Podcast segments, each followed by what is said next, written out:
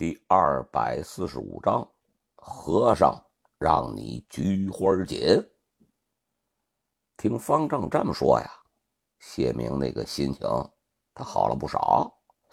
柳涛和小雷呀，他自然没什么意见。一行人四个人，一行四个人可就下山了。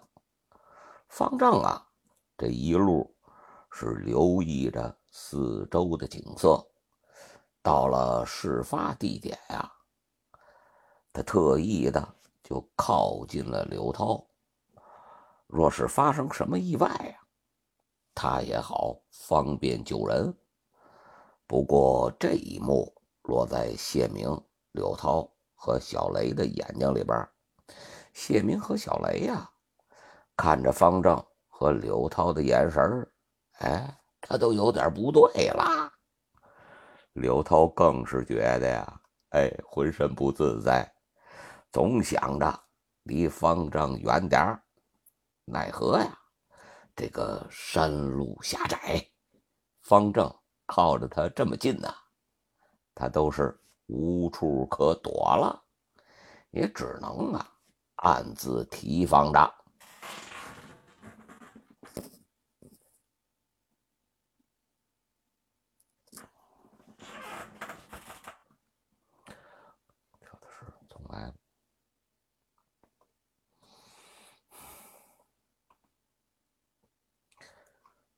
第二百四十五章，和尚让你菊花紧。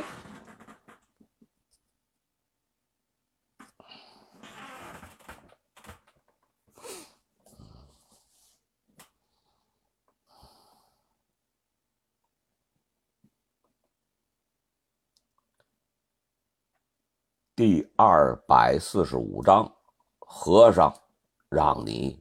菊花锦，听方正这么说呀，谢明那个心情好了不少。嗯，他就和柳涛还有小雷，自然是没什么意见。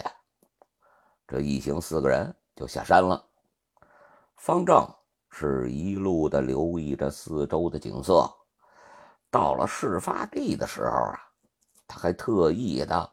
靠近了刘涛，若是发生什么意外呀，他也好方便救人。不过这一幕啊，落在谢明、刘涛和小雷的眼里边，嗯，谢明和小雷看着方丈啊和刘涛的那个眼神他就有点不对了。刘涛啊，他更是浑身的不自在，他总想离方丈远点儿。奈何呀，这个山路狭窄，方丈又靠得这么近，他呀是无处可躲，只能暗自提防着。下了山之后啊，方丈就和这几个人告辞了，然后啊，哎，他又上山了。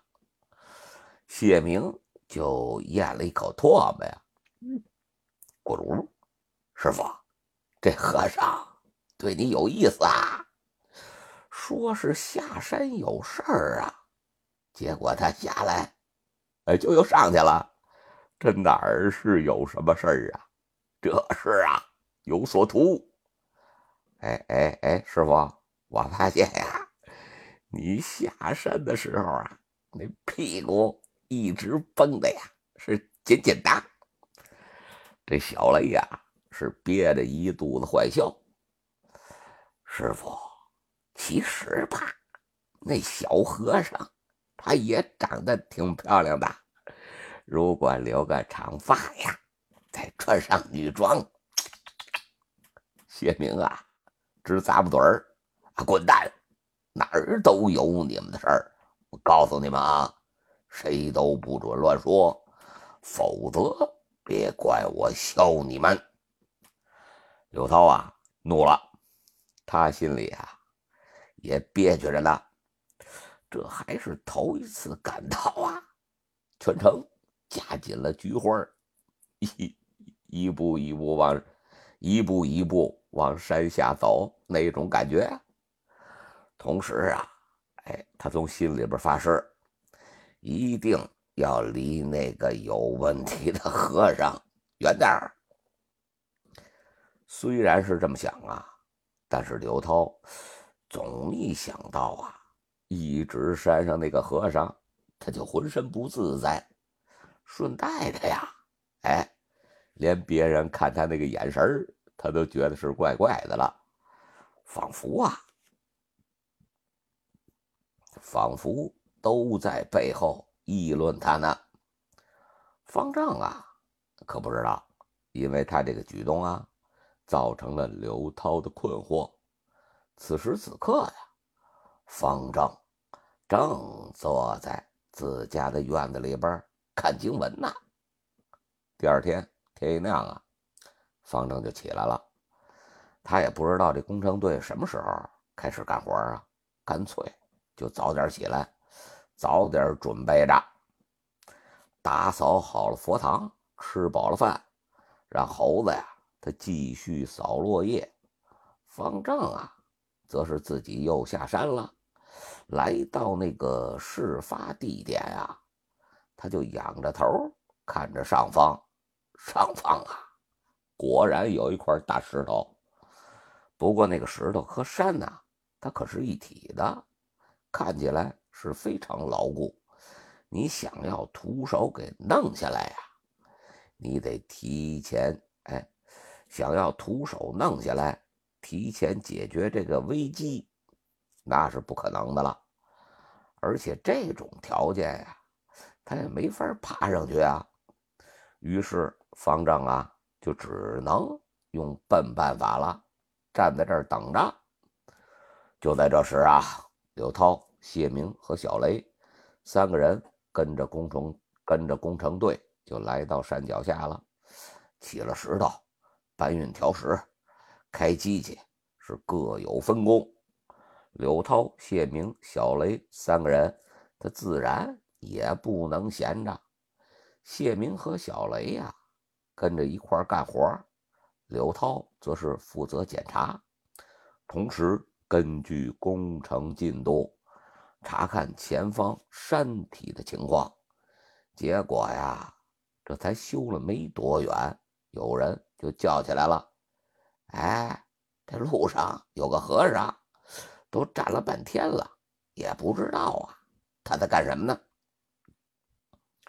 刘涛一听啊，他就下意识的又掐紧了菊花，看向了谢明和小雷这俩混小子呀，正抿着嘴偷乐呢。谢明啊，还跟着叫起来了：“哎，你可能看错了，那个呀是望福石吧？我去你大爷的！”刘涛抄起了一把铁锹，就追上去了呀。谢明一边跑啊，一边哈哈大笑。闹了一会儿，谢明说：“呀，师傅，这也不是个事儿啊。要不你上去问问那个和尚，他到底要干什么呀？要是没有合理的理由啊，哎，你就说是要修路，让他呀，哎，让让。要不然杵在那儿啊，那也不是个事儿啊。”柳涛想了想啊。也的确是这么个道理，于是就上了山了。果然看见方正啊，他正站在半山腰上呢，安安静静的就那么站着，仰头看着天空，也不知道啊，他看什么呢？蓝天、青山、白衣和尚。按道理来说呀，这是一幅很美的画面。奈何呀！想想昨天这和尚那个诡异的举动，刘刘涛啊，还是觉得有些别扭。上前上前一步，他就问了：“这位法师，你有什么事儿吧？”方丈看着刘涛，微微的一笑，双手合十：“阿弥陀佛，贫僧在这儿看天看山。”我没什么事儿。这样啊，哦，那我们在修路呢。如果法师您没事儿的话呀，能不能给让一下地方啊？然而啊，方丈却摇了摇头。贫僧是在救人，救人，法师啊，你这就太有意思了。这儿就你一个人啊，你救谁呀？这句话说的柳涛啊，哎，是哭笑不得的。方丈目光下落，就落在了柳涛的身上。柳涛啊，他顿时。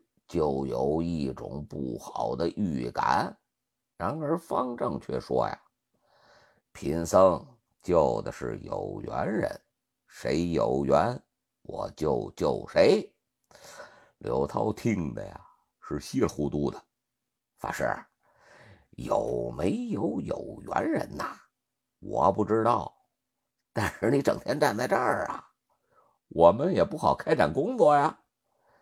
结果方正啊，他依然是摇了摇头。贫僧在未来的一周之内，我都会在这儿，不会离开的。柳涛还想说什么呢？下边啊，传来了工头的声音，似乎在喊他呀，去干什么？他眼见着说不通啊，无奈之下也只能转身告辞了。只不过这心里边啊。却在骂娘：“他奶奶的呀！这和尚疯了吧？”方正看着刘涛的背影，是若有所思。按照他们这个进度啊，修到这儿恐怕要一周，实在不行啊，到那个时候再来吧。否则这么一天天的站在这儿啊，也不是个事儿啊。寺院里边虽然没什么大事儿，修路的原因，这香客都上不来了，更是啊，他闲的，哎，不要不要的了。但是佛堂啊，要打扫，三个动物要吃饭，这也是事儿啊。方正他正想着入神呢，柳涛啊，就感觉身后好像有道目光在盯着自己。他回头一看呀，哎，刚好看见方正直勾，哎，刚好看见方正啊，正直勾勾的看着他呢。顿时啊，这心里边发毛，撒丫子就跑下山去了。谢明、小雷上前询问呀，刘涛是直摇头，什么都没说。他呀，该干什么干什么去了。从这一天开始啊。修路的师傅们可就发现了一个奇怪的现象：每天呀，都有一个光头和尚站在半山腰，他一站啊，就是一天。也不知道他在那儿干什么呢。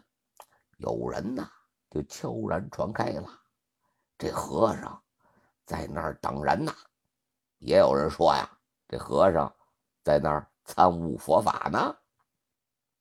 不过呀，还有人流传着方正和柳涛那个不得不说的故事。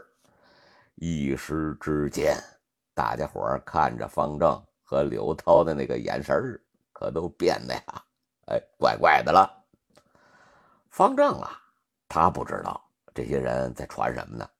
虽然觉得呀，这些人的眼神都挺古怪的。但是啊，他也没在意。可是柳涛啊，他知道啊，每一天就跟如坐针毡似的，那么难受。到了后来呀，连工头都知道他们俩的事儿了，悄悄的将柳涛拉到了一边。柳涛，你和那和尚是不是认识啊？我认识个屁！哎呦，老哥呀，你不会。也以为我跟他有什么关系的吧？这刘涛啊，肺都快气炸了。那工头嘿嘿一笑啊，哎，有没有关系啊？我是不知道。不过这和尚天天这么站着呀，他的确影响不好。要不你再去说说？啊，不去。他喜欢站着呀，那就让他站着去吧，管我什么事儿啊？刘涛他是断然拒绝，他现在呀，一个照面他都不想再跟方正见。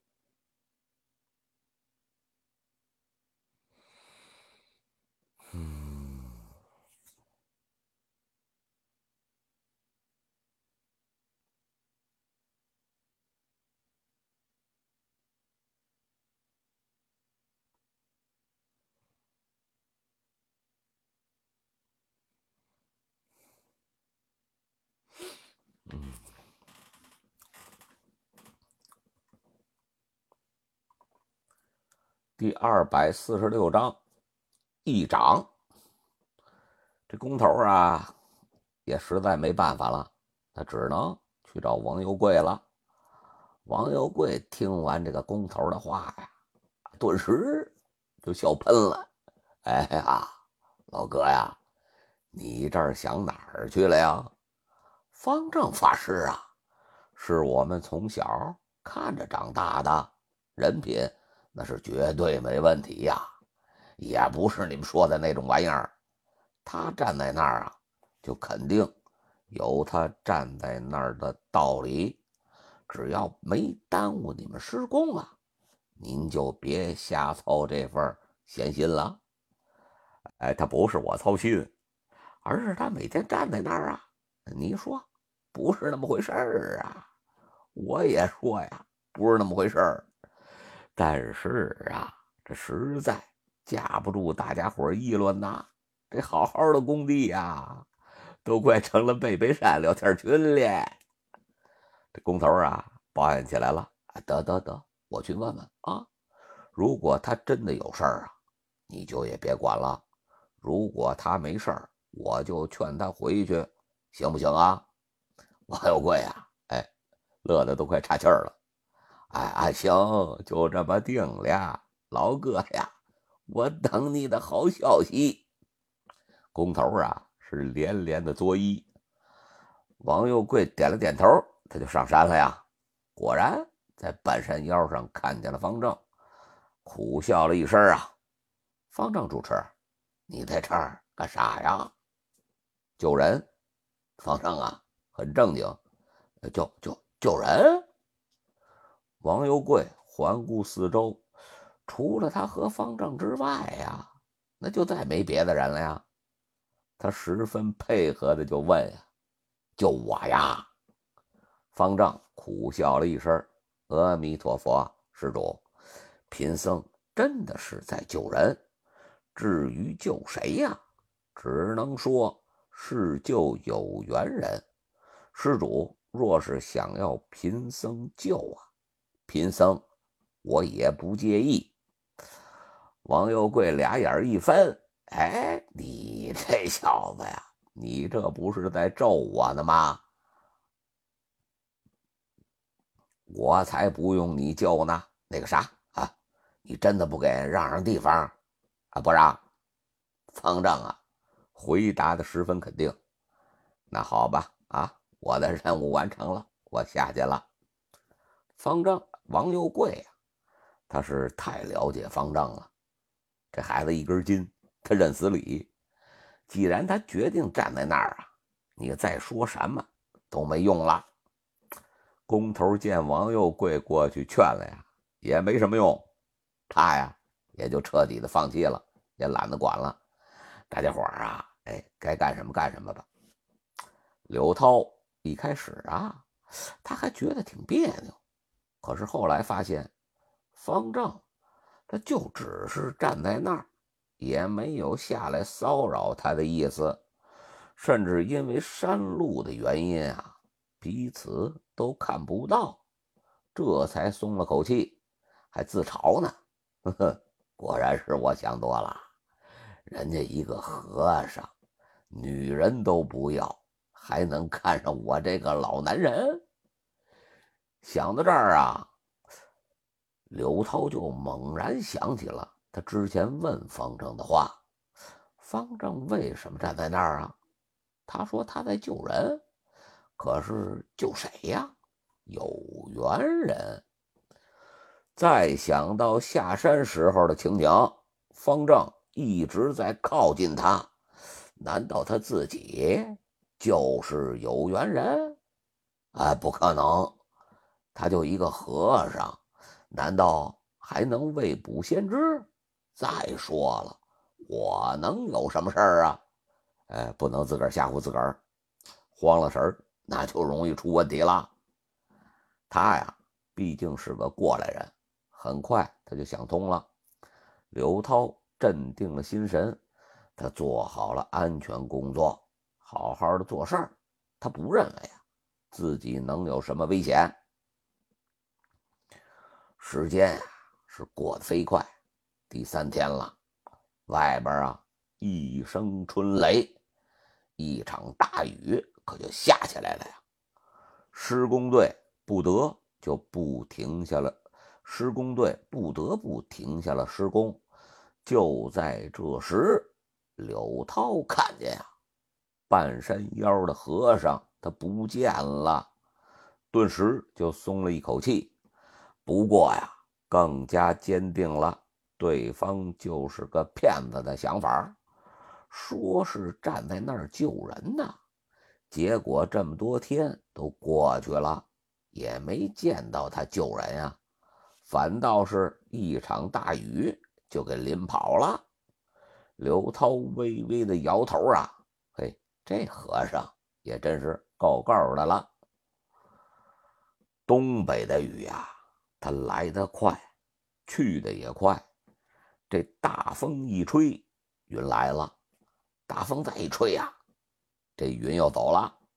一路是刮风带闪电，就跟东北人那个性格一模一样，噼里啪啦的就结束了。随着天气放晴。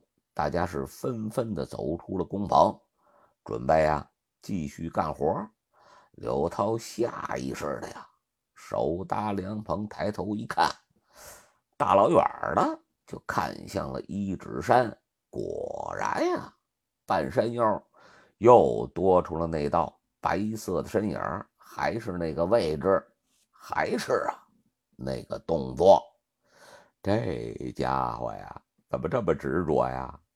您有这个经历呀？你多两，你多念两遍经文不行吗？在这儿故弄玄虚，哎，也只是啊丢脸而已，谁会信呢？刘涛嘀嘀咕咕，哎，师傅，这和尚还真可以呀，够执着的。谢明啊，在旁边打趣儿。刘涛摇了摇头，嗯，甭管他了，刚下了雨。上山走走，看看情况，可别因为一场大雨引起塌方、泥石流什么的，那可就危险了。好，谢明答应一声啊，又招呼着小雷，三个人是再次上山。没多久，三个人就看见了依然站在道边的方丈。刘涛看着前方的方丈啊，他很有些无奈。方丈法师啊，这也没什么人给你救啊，你还是趁早回去吧。谢明也跟着说呀：“是啊，你这一天一天的呀，跟上班似的，来的比我们都早，走的呀比我们都晚。你说你图个什么呀？”小雷在旁边也插话：“方正法师啊，你还是回去吧。方正闻言啊，摇了摇头。几位施主，若是没事儿啊，你们该做什么做什么去吧。贫僧我就在这儿站着。三个人也实在是无奈，人家呀不听劝，那也就别管了。三个人是继续上山，不过这个山路狭窄，四个人并排呀，那显然是不行。刘涛作为师傅，他有责任在前边。他有责任在身，自然是走在最前边。谢明和小雷就走在后边了。就在柳涛要和方正擦身而过的时候，咔！一声石头裂开的声音响起来了。随后啊，就哗啦啦一声。柳涛心说：“不好，要出事儿。”他几乎下意识的就要推开方正，结果他惊讶的发现啊，方正就跟一块大石头似的，根本就推不动。同时，方正抬起了手掌，对着空中，呜，就拍出去了呀！只听“砰”的一声，一个一块两个人头大的石头被方正。是一掌劈开，崩飞了出去，就落下了山崖。剩下的一些碎石，方正衣袖飞舞，噼里啪啦的就全部打飞了。然后收了衣袖，双掌合十，对着三个目瞪口呆的人宣了一句佛号：“阿弥陀佛，三位施主，随意。”说完，方正转身他就走了。眼看着方正消失在山路的拐角处啊，三个人这才回过神来，对望了一眼，几乎是同时叫起来了：“神人呀，神人呀，神人呀！”这还是人吗？那么高落下的石头，他一掌就给劈飞了。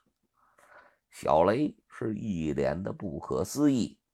谢明啊，他看得清楚，方正他一直都没动，石头落下的瞬间他才动，是快若闪电，却不显得惊慌，仿佛这一切都在他预料当中一般。那一掌拍出去呀，竟有一种仙的感觉，那个。叫潇洒自如，可是那个效果呀，他发誓这辈子他就没见过这么猛的。不过最震撼的还是刘涛、方正那一掌，他呀没看清楚，但是他知道啊，要是没有这一掌，他自己。可就死定了。再想想之前问方正干什么，人家方正的回答是救人，救有缘人。再联再联想到之前方正送他们下山时候的情景，哪儿是对他有什么意思啊？那分明就是一路在保护着他。护送他们下山。想到这儿啊，刘涛是彻底明白了这一切的前因后果。这个和尚可不是一般人，他看穿了自己命中有死劫，这才一路的跟随，甚至不辞辛苦的站在这儿，一站就是好几天。想到这儿啊。刘涛的内心是升起了感激呀，这救命之恩，如同是再生父母，又岂能不报啊？他怎么报的呀？他怎么报的呀？咱们下回分解。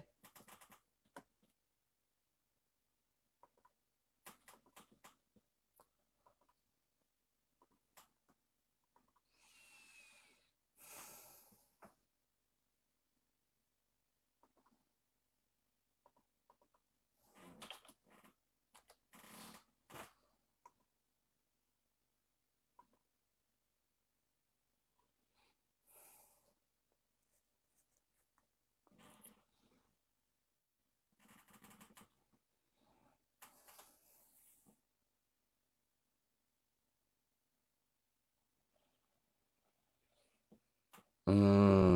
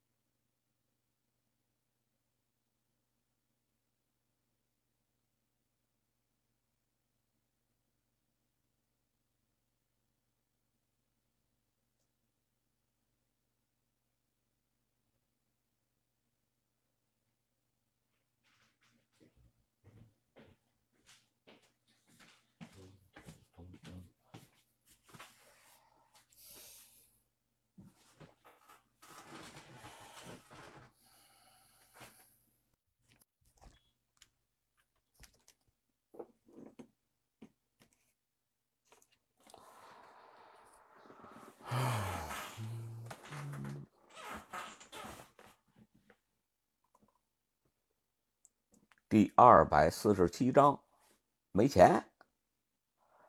上回书咱们说到，方正啊救了柳涛，救完了之后啊，柳涛可就什么都想明白了。第二百四十七章没钱。咱们上回书说到，方正他救了柳涛，柳涛啊。等救完之后，再结合前后一想，哎，他什么都明白了。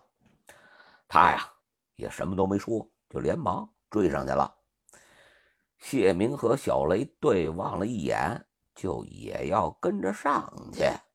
结果呀，工头的声音传过来了：“刘涛，什么情况？你们两个下去回复工头，我上山啊，去谢谢大师。刘涛就跟这两个人说了一句。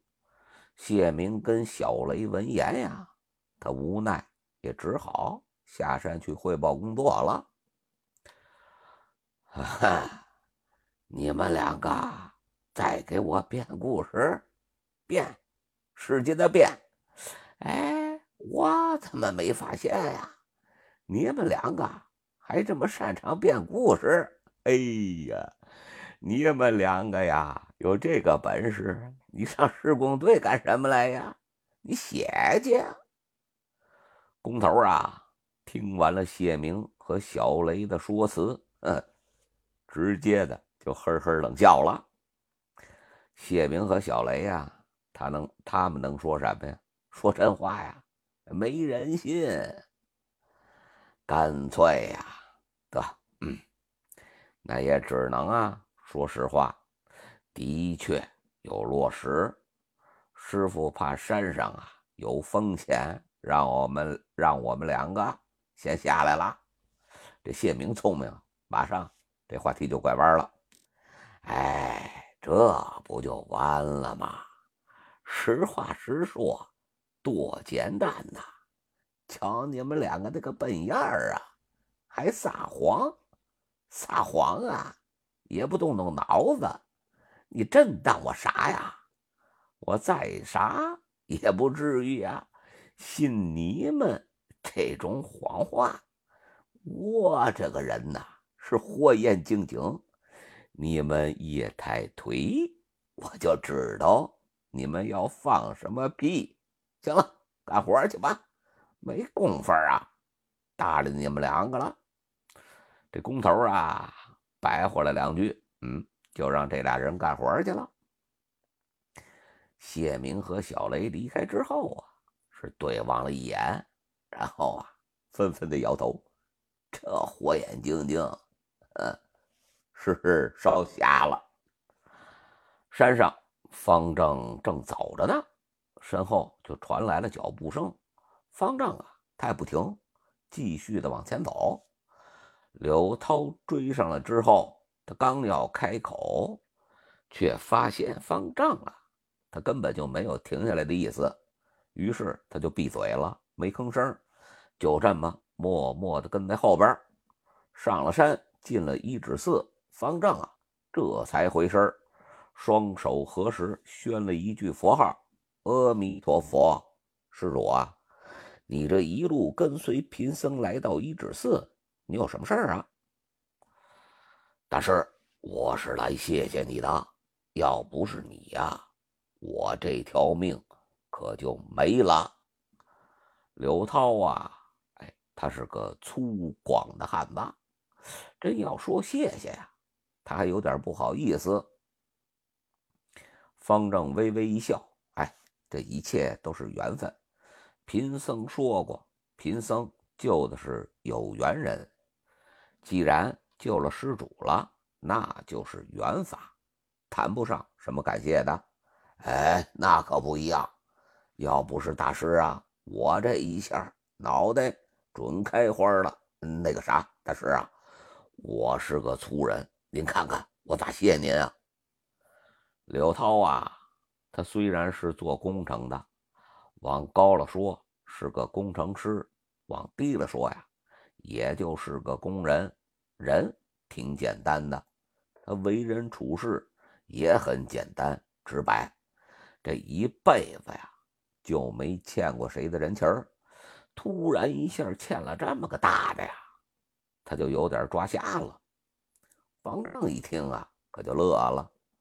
如果施主真的呀要觉得谢谢贫僧的话，倒也简单。你去佛前谢谢菩萨们也就行了。柳涛本来以为啊，方正会说些什么要求呢，没想到就这么简单，他一下可就愣了啊！就这？是啊，否则呢？方正啊，反问他。方正啊，倒是想要更多的感谢，但是那个感谢呀，他又不能当饭吃，要那么多有什么用啊？方丈他对于虚的东西看的倒不是很重，相反呀，要是能给他点儿不是香火钱的钱，那就好啦。可惜呀，有系统盯着呢，这钱呀是收不到了。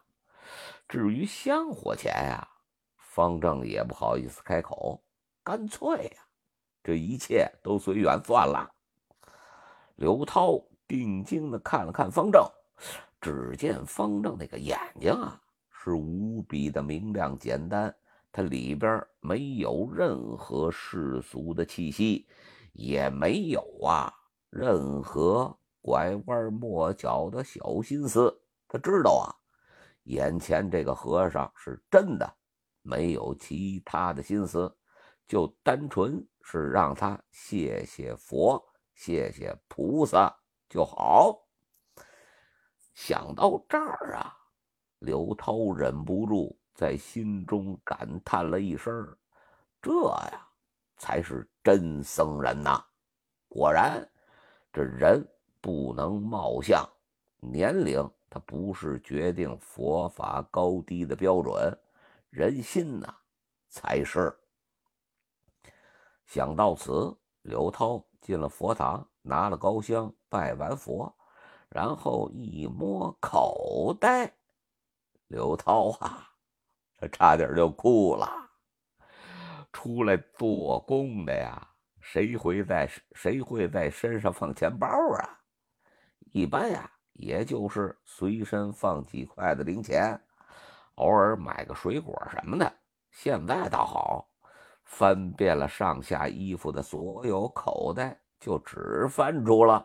十块钱，刘涛啊，他没敢回头，自己那张老脸都红透了。人家救了他呀，他烧了人家的高香，结果呀，连高香钱都没有。这这怎么说的呀？他是真不好意思回头去看方正了。方正啊，他根本就没看佛堂里边什么情况。而是在外边安静的等着，人家拜佛，你在旁边盯着呀。哎，想想，那都不怎么样。过了一会儿啊，刘涛一脸惭愧的出来了，那老脸呀，憋了个通红，扭扭捏捏的呀。哎，大大大师啊，那那那个能欠账吗？方丈一下就懵了，欠账啊。别说呀，他接手一指寺以来，就算从他有记忆以来，也没听说过谁来寺院还欠账的。方正就很不理解呀，施主，你这话是什么意思啊？刘涛那张老脸啊，干红了。那那个那个，哎哎，大师你等等啊，我一会儿就回来。说到这儿啊，刘涛撒丫子就往外跑。结果没跑两步啊，他又回来了，拿出了一个破旧的手机，就放在门口了。大师，我手机先放这儿，我一会儿过来取。说完呀，就走走走走走走，跟兔子似的就跑了。方丈啊，则是一脸的蒙圈，这是什么情况？过了老半晌，方丈他才回过味儿来呀。看看佛堂里边的高香，再看看功德箱里边那孤零零的十块钱，顿时就感觉很无奈。系统啊，这这能欠账吗？嗯，钱是有价的，善心真心是无价的。你说呢？方正笑了笑啊，那何不给他免了也就算了呀。反正你又不差这三炷香钱，经不经传，善也是不能轻易给的，给多了呀，也就不值钱了。方正若有所悟，他在网络上啊看过一条新闻，两个人是发小，一个人呀勤快无比，一个人好吃懒做。好吃懒做的人呀，他永远是不去干活，勤快的人总会去帮他做些家务、做饭。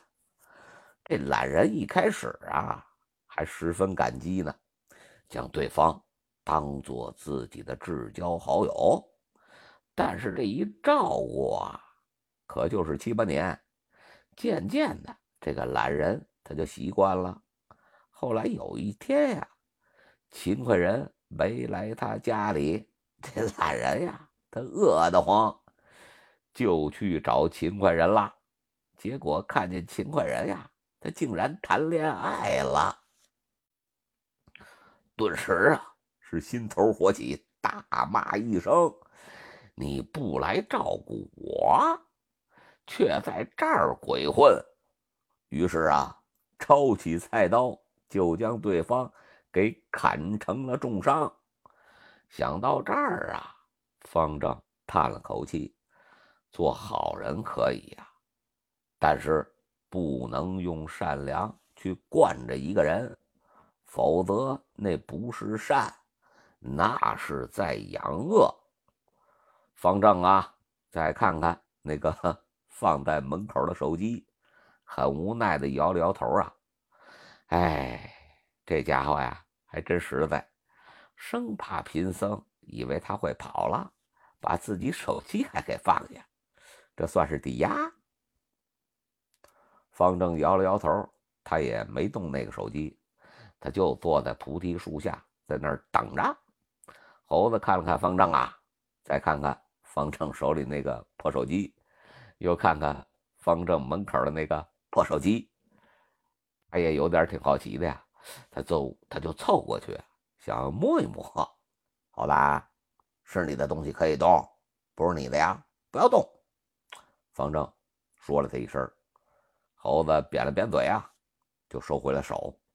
不过那个眼睛啊，他还一直盯着手机呢。显然那个好奇心呐，哎，不是那么好压下去的。虽然方正啊，他一直都有手机。但是他也只是看方正玩过，有一台自己的手机，这个念头还是很有诱惑力的。不过想到方正的话呀，他也只能摇了摇头，看看吧，解下眼馋，哎，也就算了。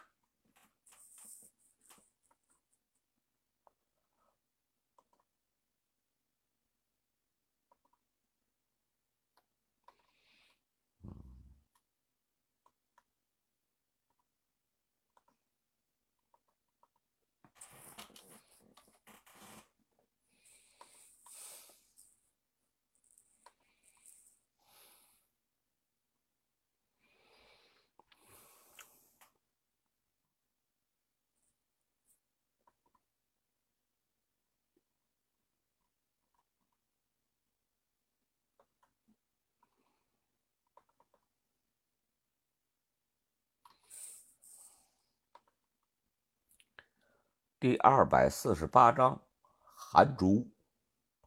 没过多久啊，刘涛就气喘吁吁的跑回来了。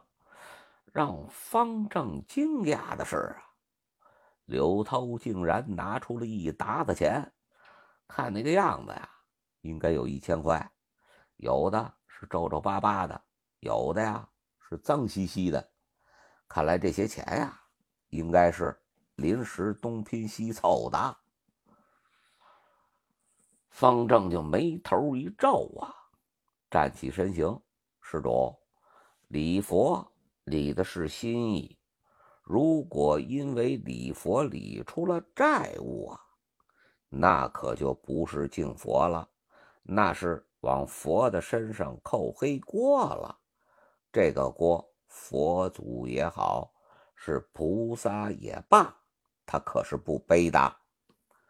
柳涛听完了，就是一愣啊！他还是头一次遇见这样的和尚呢，有钱都不赚。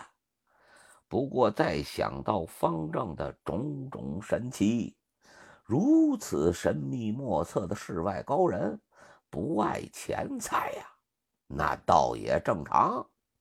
于是柳涛啊，他赶紧解释：“哎，方丈法师，您放心，这些钱啊，算不上什么债务。我的工资啊，可不止这些，实在是没办法。大家伙儿都是来修路的，身上都没带多少银，身上都没带钱，身上身上都没带多少钱，借了一圈也就这些了。这只是啊，略表心意。方正一听啊，可就笑了。只要不给施主生活中啊带来困惑，那多少也就随施主了。记住贫僧的话，佛呀想你过得更好，而不是让你为了礼佛过得更差，切勿背道而驰。啊，哈哈啊，这个这个我明白。柳涛赶紧点头啊，把钱就塞进了功德箱，这才松了一口气。那种啊欠别人的难受感也就消失了。方正弯腰将柳涛的手机给捡起来了，双双手奉，双手送上。施主，这手机啊，不要再落下了。柳涛挠了挠头，有些不好意思的笑了，然后啊，赶紧岔开了话题。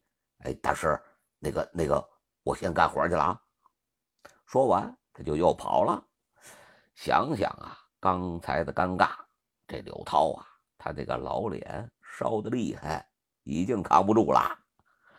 刘涛是走了，方正啊，则是关了寺院的大门。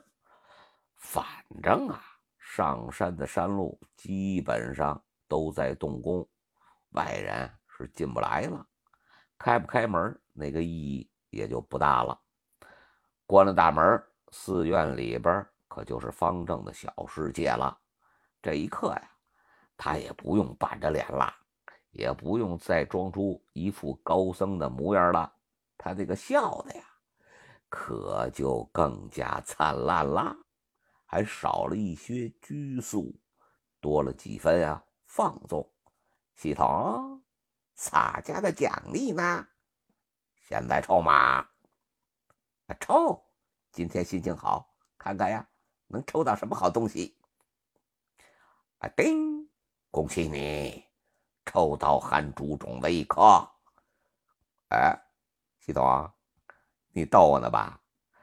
我好歹也是救了一个人呐，你就给我抽一颗种子？方丈啊，他彻底晕菜了。别不知足啦，这是寒竹的种子。寒竹啊，是生长在林山。是生长在灵山雪线之上的特殊的竹子，看起来呀，和普通的竹子差不多，但是更加的青翠碧绿，如同宝玉雕琢而成。竹子的特有的香味儿啊，可以驱赶蚊虫。重点是啊，哎呀！那真是挺好闻的。方正俩眼一翻，那又怎么样啊？你再牛掰呀，也就是一颗种子而已，还能上天了不成？一颗种子，呵呵，无知的家伙啊！你自己去查查竹子是什么样的植物再说吧。还有啊，你到底要不要啊？不要的话，我扔了。哎，别别别别，不要不要！好不容易抽中了奖啊，哪能不要啊？方正啊，赶紧就叫起来了。那蚊子腿它再细呀，那也是肉。抽来的东西放在那儿摆着，它也比扔了强。下一刻呀，方正的眼前就多出了一团佛光，他伸手啊，就给接住了佛光。散去，就多了一枚呀，碧绿的种子。拿起来，他对着阳光看了看，哟，十分的通透啊，当着如同玉石一般呀，那简直是太漂亮了。友情提示一下，这是佛门寒竹，你可以设定它的生长范围。老系统啊，还教他呢。方正就是一愣啊啊，还能设定生长范围？系统啊，你别逗了，一颗种子还能生长到哪儿去呀？我琢磨着呀，就种在院子里也就行了。呵 呵，系统又冷笑了两声，声音里充满了对文盲无知的轻蔑。方正那脑门上啊，一下就出现了好几道黑线。系统，你这样笑啊，很容易被打的。呵呵，老系统啊，还是这俩字儿，给方正气的呀！方丈拿出了手机，赶紧就查查这个竹子的资料，否则不要，否则老是被系统这么嘲讽啊！哎，你就算是泥菩萨，他都要出火了，更何况啊，他还是个假和尚呢。竹子。又名竹，品种繁多，有箭竹，哒哒哒哒哒哒哒哒哒。通常通过地下葡萄的根茎生长成片，成片生长。方正马上他就抓住重点了。哎，这竹子不是一个种子长一根，没事多看看呀，十万个为什么吧。还有啊，我不是你的保姆。系统也有些无力的吐槽起来了。不过呀，还是回答：韩主拥有竹子所有的优点和特性。一颗种子的确只能长一颗竹子，但是竹子的根系呀，可以无限的扩散。并且生长出无数的竹子。另外呀，竹子的生长速度它远远超过其他的树木。很快啊，你就会知道了，什么叫做一竹一年可成林。方丈啊，他顿时是欣喜若狂。本来以为啊，就一根竹子也没什么用，现在再看呀。他在北方也能看见南方绿油油的竹子啦。想想啊，网络上那些竹林美景，方正他顿时就笑开了花了。哎，不错不错。方正继续的往下看，也可以通过开花结籽繁衍种子。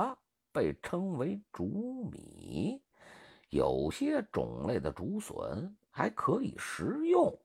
方正啊，这心头就是一颤，他叫起来了：“啊，还能吃！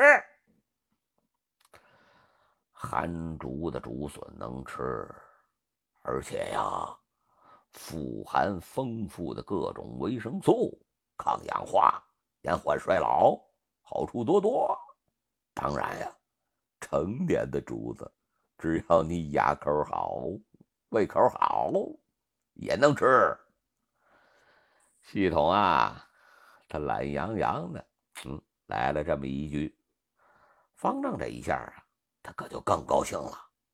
吃啊，一直以来都是方丈他最关心的问题。或许得道高僧啊，他更在意经文。佛理，但是方丈啊，这个一心想还俗的家伙，对于吃却是十分的在意。精米它固然好吃啊，但是你天天吃，难免也有些单调。偏偏不吃精米呀，吃其他的东西那就味同嚼蜡，实在呀是难以下咽了。而且柳蒿芽、蒲公英，它也就吃那一阵儿，过了这段时间也就没了。再想吃青菜，哎，您就只能自己种了。可是那个种子你去哪儿弄啊？难道 下山去要？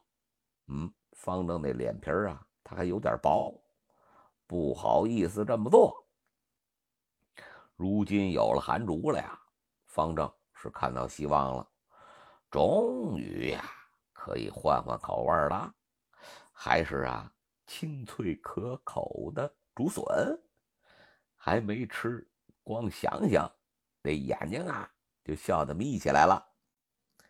方丈他继续的查看资料，他越看越惊奇呀，竹子除了系统说的竹子。除了系统说的那些功效之外，还拥有很多营养、维生素、低糖、低脂肪、高纤维，简直就是个神物。在华夏的各种医术记载中，它也有记载，它功能啊可就更多了。《名医别录》里边写了：主消渴，利水道，益气，可久食。而《本草纲目拾遗》里边，他是这么说的：利九窍，通血脉，化痰炎，消食胀，尤毒善于清热化痰。哎，所以有个鲜竹粒口服液，那就是清热化痰的。看完了这些，方正对于寒竹的种子。他是爱不释手，不过呀，问题来了，种哪儿啊？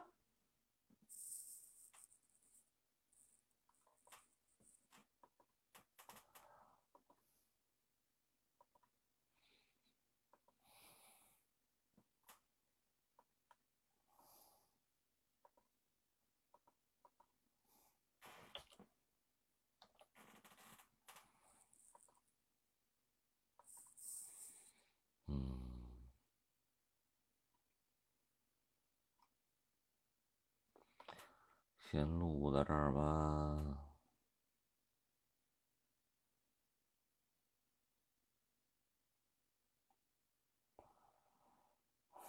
该遛狗去了。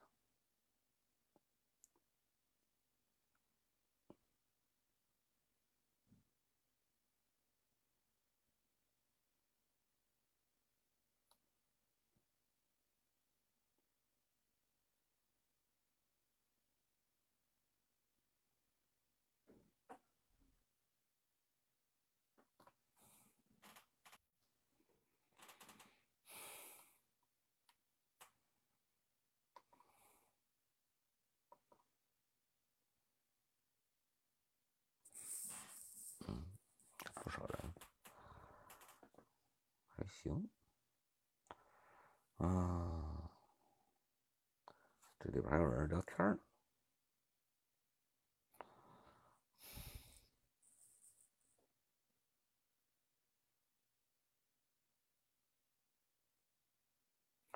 行了，今天先录到这儿呗。